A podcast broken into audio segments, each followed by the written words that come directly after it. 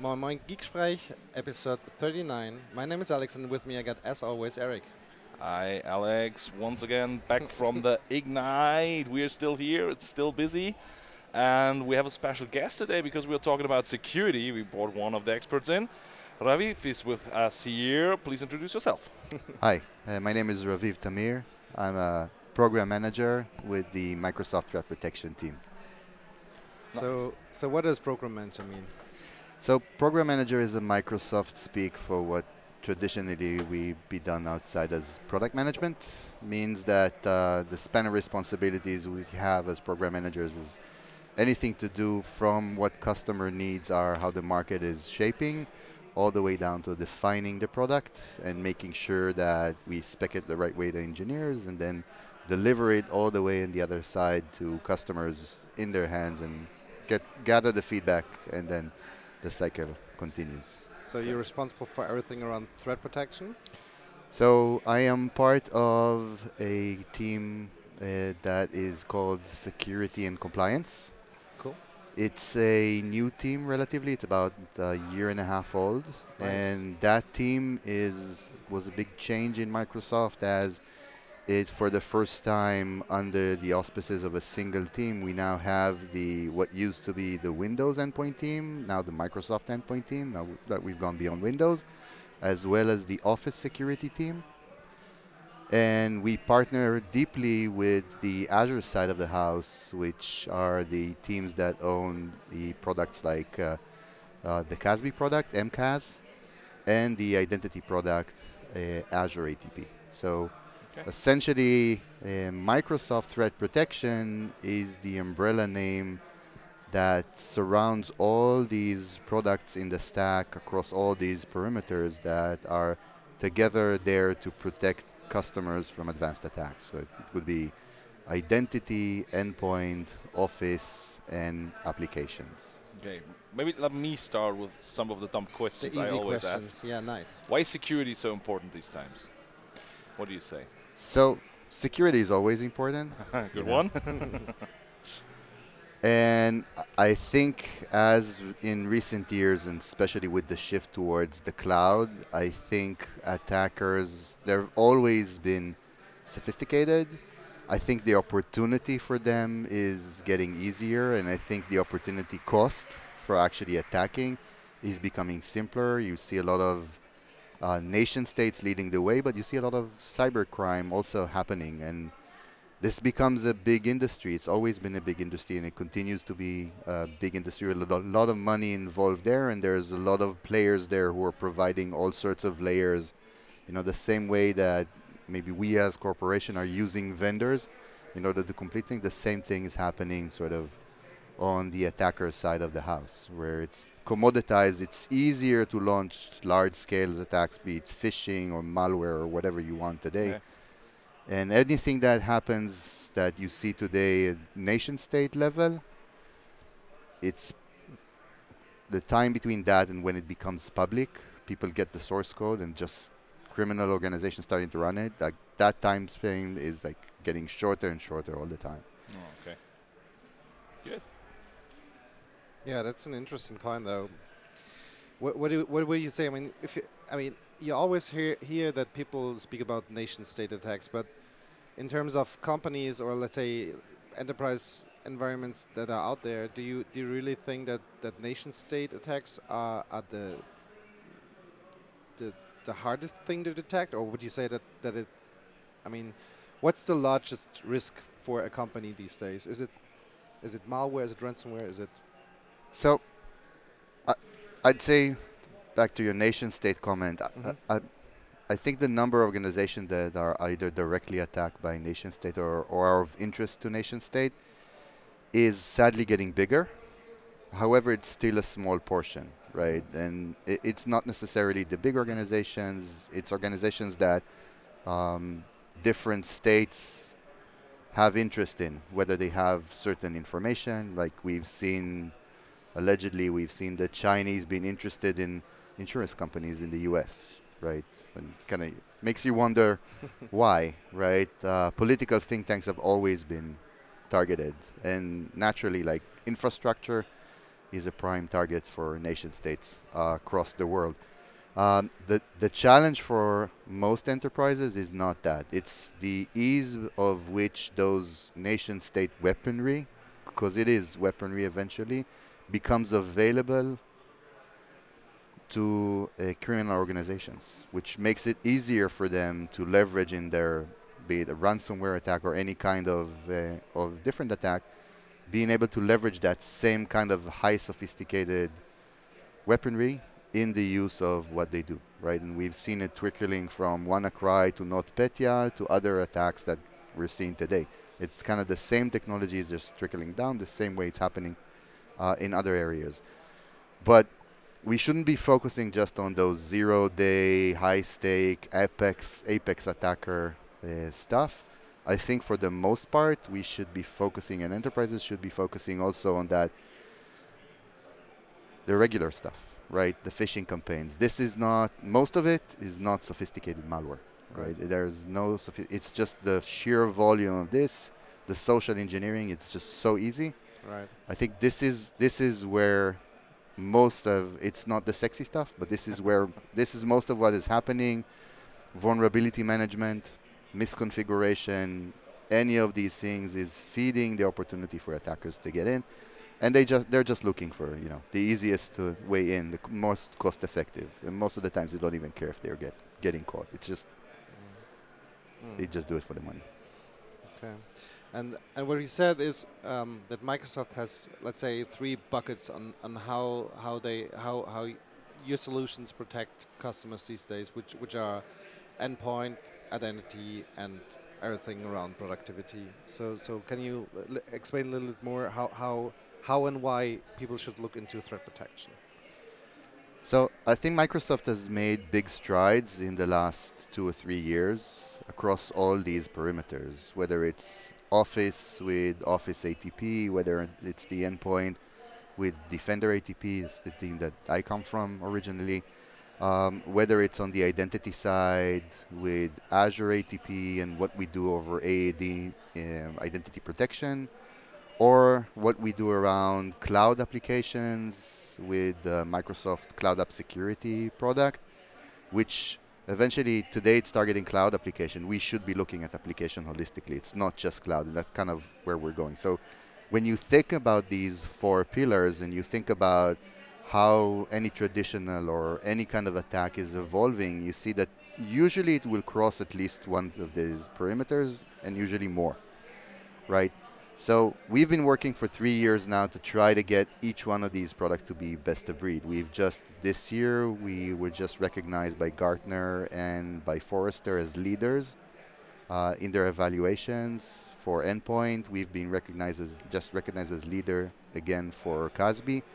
Um, I think we've made a lot of progress in terms of making those best of breed by themselves for each of these perimeters. I think the next iteration, the big iteration that we need to do is we need to make them smarter and coordinated because that's the way the attackers are doing it. They're going from one side of the kill chain to the other side. We need to find a way that regardless of who which one of these products detects them or blocks them or identifies something interesting, that information has to kind of pass through all the perimeter. Everyone should participate, and we should strive to stop these attacks as soon as possible upstream.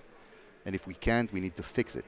So when you're kind of looking at what we're doing in the in this iteration, and a lot of what we're presenting here in Ignite with Microsoft Threat Protection, it's all about that. Is can we actually make these individual products smarter by having them be part of this coordinated defensive stack. And we've invested engineering, we've invested a lot of research into trying to connect the dots. So we're doing something called incidents, which is a way for us to kind of move from individual suspicious events or individual alert and kind of aggregate them to what would try to narrate the end-to-end attack and what is the scope of this attack and how far has it progressed inside the organization and what was its aim? Like, where was it going? What was the root cause that started it that I need to go plug? This is kind of the role of incident, and we're augmenting that with what we call investigations or automatic self healing, remediation, all these names apply here, which is once we identified assets that got compromised, can we actually automatically get them to a working state? Right? And do all of this thing automatically without requiring manual intervention from security teams who are anyway swamped with a lot of work. So make sure that they know what they're seeing, and on the other hand, try to fix it automatically. And to get there, like I said, required a lot of work for us because, for instance, Office did not have this kind of automation of self-healing remediation. We spent the better part of this year adding it, and this is part of what they're announcing that they now have automation in Office, and they have, I think, somewhere in the neighborhood of 10, 10 or more playbooks that automatically fix through uh, what they do in Office. In Endpoint, we had that for about two years now with the acquisition of Hexadite. That was like a startup that we acquired that brought us this technology in which we implemented into Endpoint. Now we're adding that into identity as well. So again, we're uh, sort of show, showcasing it here in Ignite. We've added identity automation, in which you can automatically, once we know a user is compromised, automatically, based on policy, either block that user from getting to the network, apply conditional access, roll credentials if needed. So we're creating this sort of tool set that runs across. Same thing is happening with detection. We're aligning sort of the thresholds of what does it mean to detect for each of these products? Because today they run with different philosophies. We're enabling these products to actually talk to each other. If I'm in the endpoint and I see a file that I know is malicious, right? It's a Word document with weaponized macro, something's dropping, like something's running PowerShell on the endpoint. I know this came from from email, so I want to talk back with the email system and say, how did this get through? Right? We know it's bad. Please go clean up, right? go in, in their lingo, zap it. Like go to all other mailboxes, find that file if it's there and zap it. By the way, if you find it in other mailboxes, let me know because I, I suspect now that those users might be compromised as well. I want to go back to the identity system and see what they think about these users. I want to go back through all their devices and try to clean them up. So it's sort of this cyclic process, right, iterative, in which we try to find more stuff and then we try to correct it if we can. And understand the full scope of the attack. And we can only do that from the vantage point of not each individual product working in isolation, but actually trying to orchestrate them from sort of a higher layer. So this is kind of what we're doing. This is a, a big part of what we're showing here with the Microsoft Threat Protection in Ignite this year. Wow. Yeah, just um, just a few more um, points on, on what you just said. Uh, I, I want to add uh, something that, that that people always ask us in, in terms of when we try to consult them. Um, you mentioned that, that you you made really a, a big achievement in and being listed in Gartner in, in the in the leadership uh, yeah. area. And, and, and one thing that, that people, especially if we if we have compete discussions, always ask us is how can a company that hasn't been listed in Gartner last year, or let's say in the last evaluation, how can they be listed as a leader in, in within one year? Or I mean, it, it is one year, right? The, the Gartner, there's a Gartner quarter for. Yeah, we, we, we were there the year before and the year before, and if you've been tracking us for the last three years, we've been slowly making progress from right, the left right. side to the right side and going up. Yeah. And uh, yeah, I'm always in these conversations about, oh, these analyst firms, how does it work, right? Yeah. Does it really recognize what you're doing? And I, think the answer is yes. I think if you, and, uh, you know, Alex, you, you've been around for the last past two years. I think as we grew the team and we decided, like, it's not me, it's my bosses, but as the decision went down that we're serious about security, um, we took the foundation that we had at the time, which was the Defender AV uh, client. We wrote the um, EDR, and this is like endpoint. We wrote the EDR component around it. We wrote it from scratch, and we we felt the ur- the urgency. We just felt the urgency. We went out to talk to customers. So many customers that we talked to understand what's what what's bothering them. How can we help them? Um, hands-on. This was a hands-on journey for a lot of people, and um, I think we progressed really fast. I think we continue to progress really fast. Okay. And uh, it's, I think Gartner is recognizing most of what's there in Gartner is not me sitting with the analyst pitching what I do. Most of it is them talking to customers. Their leadership position is what they hear in the market. Yeah, and partners. We we had that chance as well. It, it, it's interesting what what kind of questions they ask. It's uh, Yeah, it's yeah. different than other comparisons. An- analysts are always fun. Yeah. Um, so, but when I when I hear all this, and as you all know, I'm not that deep into all the security stuff. Uh, I'm I'm doing my compliance things and governance things in, in Azure, but uh, it's it's something different about what you are talking here, and this sounds super complex in the end. Um, and is it a I'm not sure if, if customers are able to understand this and, and are able to get this complexity. I think they would never be able to mitigate this on their own because it's that complex. Um, but on the other hand side, isn't it also a problem that they don't get how complex it is? Because we still see customers that say like, "I have an antivirus on my PC, that's fine." I'll be fine. Um, yeah. so it, should it should be all okay. Yeah, yeah. this this was really big like three years ago Yeah. when you go talk to customers. I, I think it's I think it's Getting better. yeah I, I you don't you don't hear that anymore. I think pe- people and the customers understand the basic need that they have to security for security. I think they understand that they need the visibility and the power.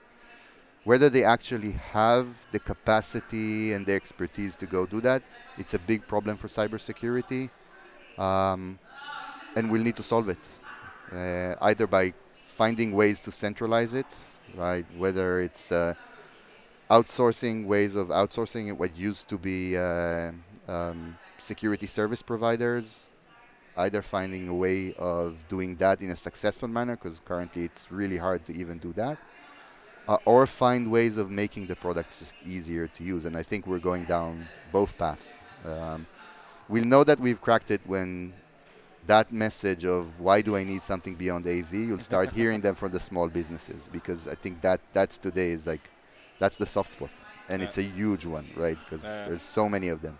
Yeah, I fully ag- agree on w- on what you just said. That um, it's it's not that. I mean, people, even people who already have bought the solution, need to learn on how to use the tools because having the tools is not the hundred percent. You know, that's that's something that we that we uh, try to tell our customers each and every day. But um, what I see a lot, and and uh, I would be interested in, in your perspective on that, is um, that uh, large enterprises still have very hard issues in bringing these three angles together as one security team. I mean, Active Directory has been a own team for let's say the last decade or, or whatsoever, and then there's the endpoint team that maybe has just the clients and not the servers, and then there's the mobility team that they have nothing. They have MobileIron in place and Uh. everything. They're the, the pretty heavy guys, and, and and they don't work and talk to each other. And, Yeah. and and we even had. I mean, that's German law again, or that's maybe a, a German specific thing. we even had one one situation where. Uh, we were in an incident response uh, thing, and, and everybody came to the table, and, and the, the security guys were like, "Yeah, yeah, um, we have an incident response on in terms of Microsoft Defender ATP, and we were like, okay, interesting. So can you share details? And they were like, no, we're not allowed to say, even though they had their own Yeah. people uh, on the table because that's like we have the endpoint visibility that can go really down to what URL you're typing and what IP and what network connection you've got Uh, active and the everything. like protection. is that was that was crazy. But uh, back to the point: is that is that something that you, from the Microsoft perspective, see as well? That that people, f- let's say, or enterprises, fail or have have really hard issues in bringing people together that didn't work with each other for the last years. Yes, uh, it happens in like I think the big enterprises. I think in the smaller enterprises, uh, you end up there's maybe one, two, three security Yeah, guys it's more the who are, they're thing. like the Yeah. all-rounders. Um, I think in the very big corporations, you tend to see that. I remember like three years ago, you'd go to one one of these big corp, uh, big names, and you'd go to the SOC, and you'll ask them like, do you just like, are you actually monitoring like even AV alerts? Like, forget about the fancy stuff like EDR and uh, because they were building their own massive data lake. They were trying to pour all the logs in and write their own custom detections on top of that. And we're asking like, do you even look at like the AV alerts? Because that's like a really good sign that something's happening. Yeah. And they said, no, that's a separate team, right? Then Yeah. they're responsible for desktop security. Um, and we said, like, what are they doing with those signals? And they said, nothing. They're looking at these alerts, and then they say, okay, no, at some point in time, AV will just update and it will clean up whatever it needs to it clean worked. up. It was detected. Or they're happy. Yeah, exactly. that it, that is how it is as well. And they are looking into the solution like, yeah, it's there. Our solution works. it's like what? so, but but that's shifting. I, I think the next shift. I think today there's still, if you go, e- even if you go like to our own SOC in Microsoft, I think there's still a lot of, um, and for the good for good reason, there's endpoint expertise, which is different to what you need for email expertise, which is totally different to what you need for identity or application. As even within the security response team, those might be different personas, the same way that today it's different products from Microsoft or any other vendor. Uh, I think we need to shift that. Like, the specific expertise should say, but those people really need to cooperate. They really need to understand how it crosses from their perimeter to another perimeter, and and when this becomes really um, a serious incident versus this is just a low low level thing and it's might be okay. And I think that's kind of our role as vendors in the industry is not just to follow up on what people are doing today, but in some cases we need to lead the way, right? We need to carve these new frontiers. And as we're doing that, we need to be respectful of the fact that this is how they work, but we need to be, you know, really aggressive on resources are scarce. Let's focus on the things we need to prioritize on. Sometimes it would be on the post attack remediation, sometimes it would be on responding to stuff in real time. Sometimes the hardest thing is figuring out what do you need to do to actually prevent this thing. Like, how do you plug the hole? Yeah. And you said compliance, this is coming. Like, these are merging as well. Like, insider threat is becoming a really big issue for us. There's some stuff that we're announcing this year in, in Ignite, and you'll see more from us because we think that that, together with cloud and application-based attacks, these things are growing, and we need to catch up there. So y- you'll see us investing there. You'll see us investing in merging things, uh, and try to help. It's Okay. it's a gamble, I- and I think it's a good one. I have one noob question. Sorry, you, I, I noted down. You mentioned EDR. What what is EDR? yeah, enterprise detection and response. Don't know why uh, that name caught. I think one of the analysts coined this. Okay. Um, but essentially, the difference is your AV is what you're putting on the box, and like this is endpoint speak. You're putting on the box, and you're expecting it to block stuff as it hits, right? The problem is what happens if you couldn't stop it. Now, now in hindsight, you might know it's malicious. So, the set of things that you could do to try to assess what's going on an endpoint and find suspicious behavior that you don't like and link it to behaviors that might be the system admin but might also be the attacker and to know to differentiate when that is legitimate user activity versus not and then expose all that information that you collect and provide it to a security team that's sort of the gist of EDR this is for endpoint I think that concept of EDR so we call it pre-breach and post-breach. Pre-breach is what you could do to stop the attack, and post-breach is what you do after the attacks happen, which also goes to remediation. I think, and again going to the MTP pitch, we need all these products to do that. We need Office to do that as well. Well, today's Office is 80%. Let's try to block the stuff as it comes in, right? whether it's an attachment. If we can block it before it's delivered, is awesome. If not, then at time of click, it's still prevention speak, right? It's still let's try to block it. They are moving now to trying to understand, even if they couldn't, what happened, what were the signals after that. This is equivalent to EDR on Office, and they're doing the remediation work. We're building the exact same thing. It existed in identity, I think, with ATA and then Azure ATP for a while. They need to beef up some of the protection stack that they have, right? The basic stuff underneath.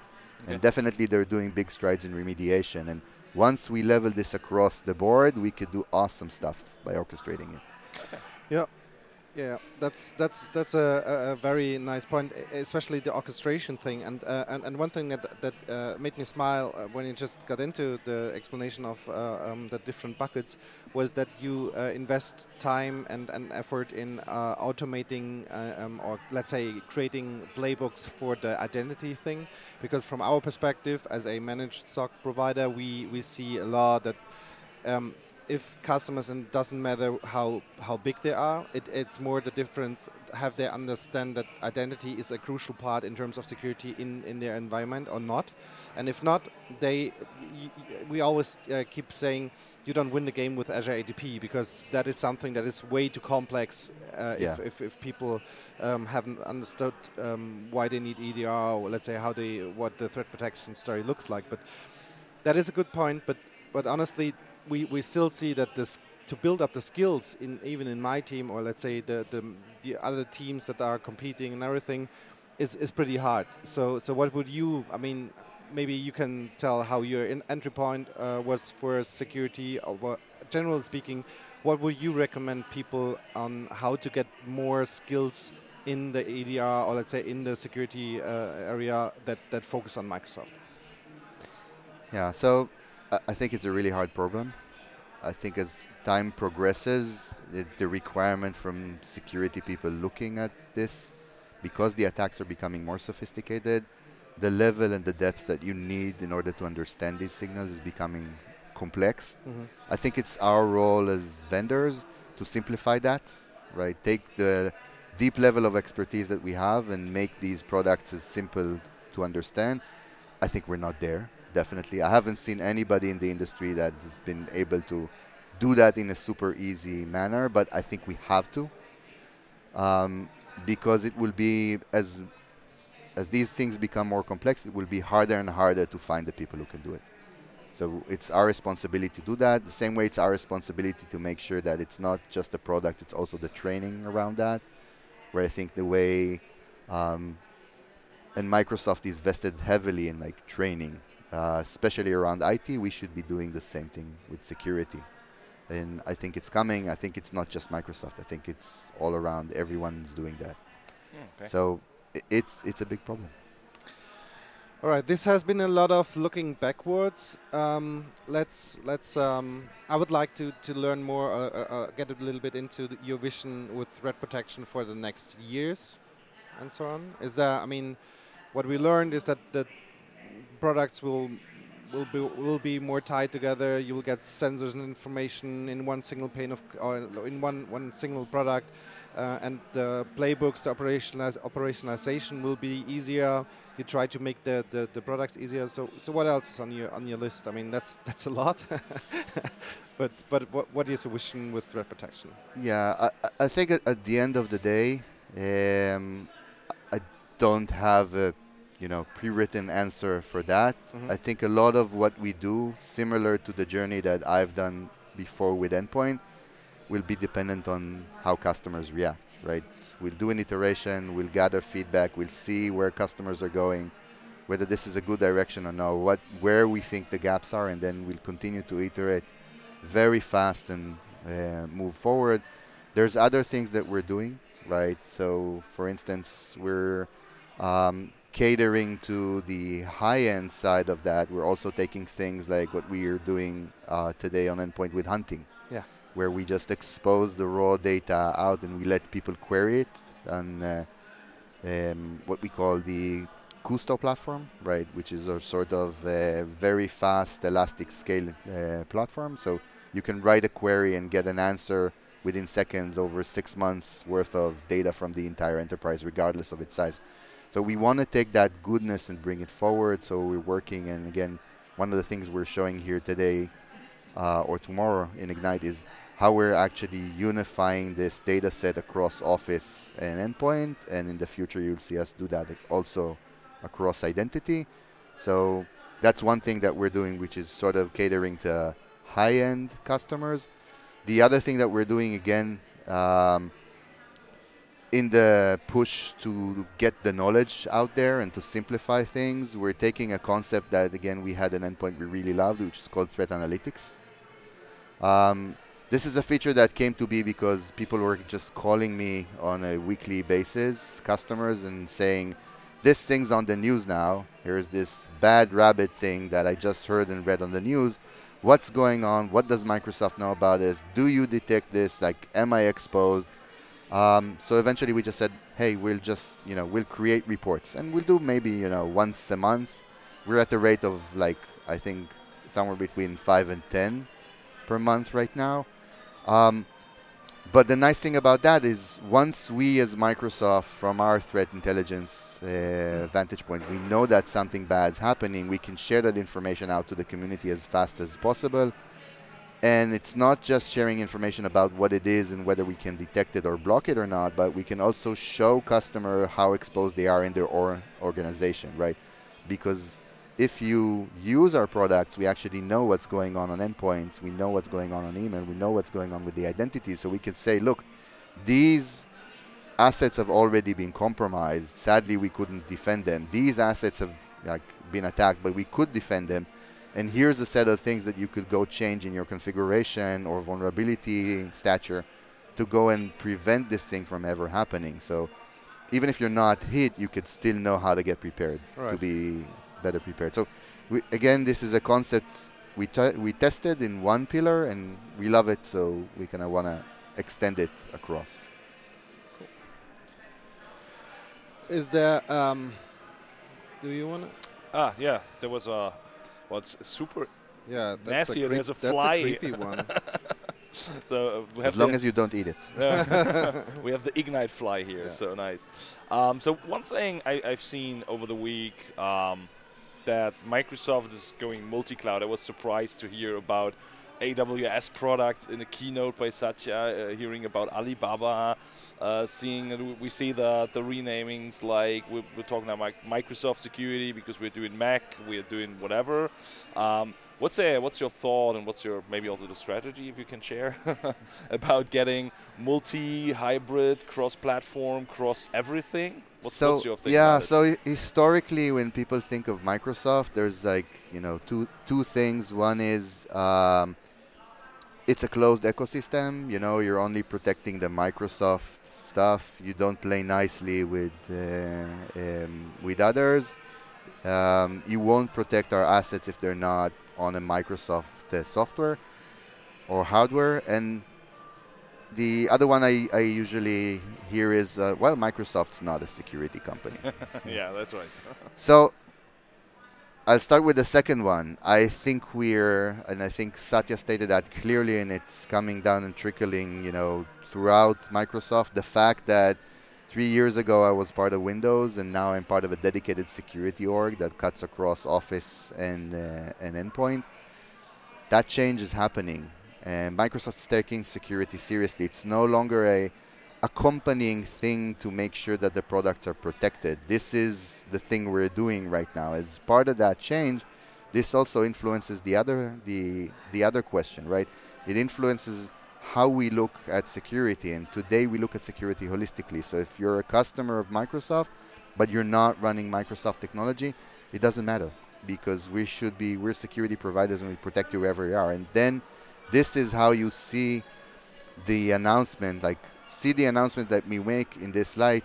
It's a progress that we've been making and will continue to make. It starts from announcements like the announcement of endpoint extending to Linux, endpoint already extended to Mac. Um, what the work that we do in servers that will also expand how we look at things like vulnerability management which launched on yes it launched on windows but it's expanding as we move to these other platforms it goes along the entire stack is moving in that way it also is reflected in the way we talk about multi-clouds it's also in the way that we talk about how we open our apis right how we extend the graph and how we work with uh, with other partners. And there are partners who work with us and use us as a collector, right? Like get the data. There are partners who actually consume or push stuff through the APIs. There are partners, which I like best, in which we can actually frame an end-to-end scenario that helps a customer achieve something that they can. We fully understand that our stack it might not cover the entire span of the enterprise. We don't have, sadly, we don't have good presence on network right now. Okay. So cooperation with security providers in network is a must-have uh, for us and for customers. We also understand that, you know, I'm coming from Microsoft Threat Protection. I understand that the number of customers who are willing to deploy all of their stack for Microsoft, it is growing but not all customers will choose to do that. Some of them will go with other vendors. That's fine, right? We should still be giving them the best protection possible and play nicely with everybody else. I think it's kind of the new Microsoft security. You know, Alex, you've had some uh, experience there. I, I, think you really see us being serious Yeah, uh, in that realm. Nice. So we have um, that one question, Raviv, that I didn't tell you about. a surprise question. That's a Yeah, surprise always. surprise question. question. I, I have. I really have to go. no, no, no, no, no, no, no. The door's locked. And it always out. comes in the in the very end of our show. Um, if you would have a, a magic wish, something that, that would be there if if you just speak it out, no matter what it is. I mean, if it's li- like you said, network protection. If it's customers that tomorrow wake up and say, yeah, we need EDR, we need MDATP, or we- we need threat protection. Anything. Or a product that appears from nowhere or whatever. Yeah, well, that that's an easy question. Yeah, Oh. like, All it- right. really, Then we find another one. Yeah. find no, no. No, but uh, I, I, my magic wand, I, I, the gap between the amount of things that I want to get done and I want them to get done now because I sincerely feel the urgency in actually solving these problems, in actually making them better. There's a, I have a long list of feedback that I have from customers. I'm assuming that list, as we progress, will grow and grow. Um, I'm just frustrated with the physics of you know how much time will it take us to code it, how much time will it take us to test it, how much time will it take us to actually integrate and get it out to customers. My magic one would be like I'd like to you know take reality and you know move it at a times two rate. Okay. Um, that that that would I would I would do with my magic wand. Nice. Nice one. Nice Good. one. Wonderful. So I think one of our other co- uh, no, ooh, it's too late already. Of our what? You need beer. no, I need beer. Yeah. So well, it's it is beer time. it's beer It is time. beer time. Okay, let's go for beer. let's, let's, So let's last last up. thing for this podcast, and you know there are more coming during this week. Uh, thanks for listening once again. We recorded this at Microsoft Ignite. As you hear in the background, it's quite noisy once again. Microsoft is giving away some Microsoft Surface earbuds to all our listeners. To enter there, visit just aka.ms slash podcast sweepstakes uh, before the December 15th, and then you can win some nice earbuds. Just that you can listen to the podcast in a way cooler way, maybe. It's okay. Okay, just go for this. Um, thanks Th- for listening. Thank you so much, Ravi, for Huh? being in the show. Thanks for being here. Thank you for having me. for sure. Thank you. Stay tuned. Bye bye. Bye bye.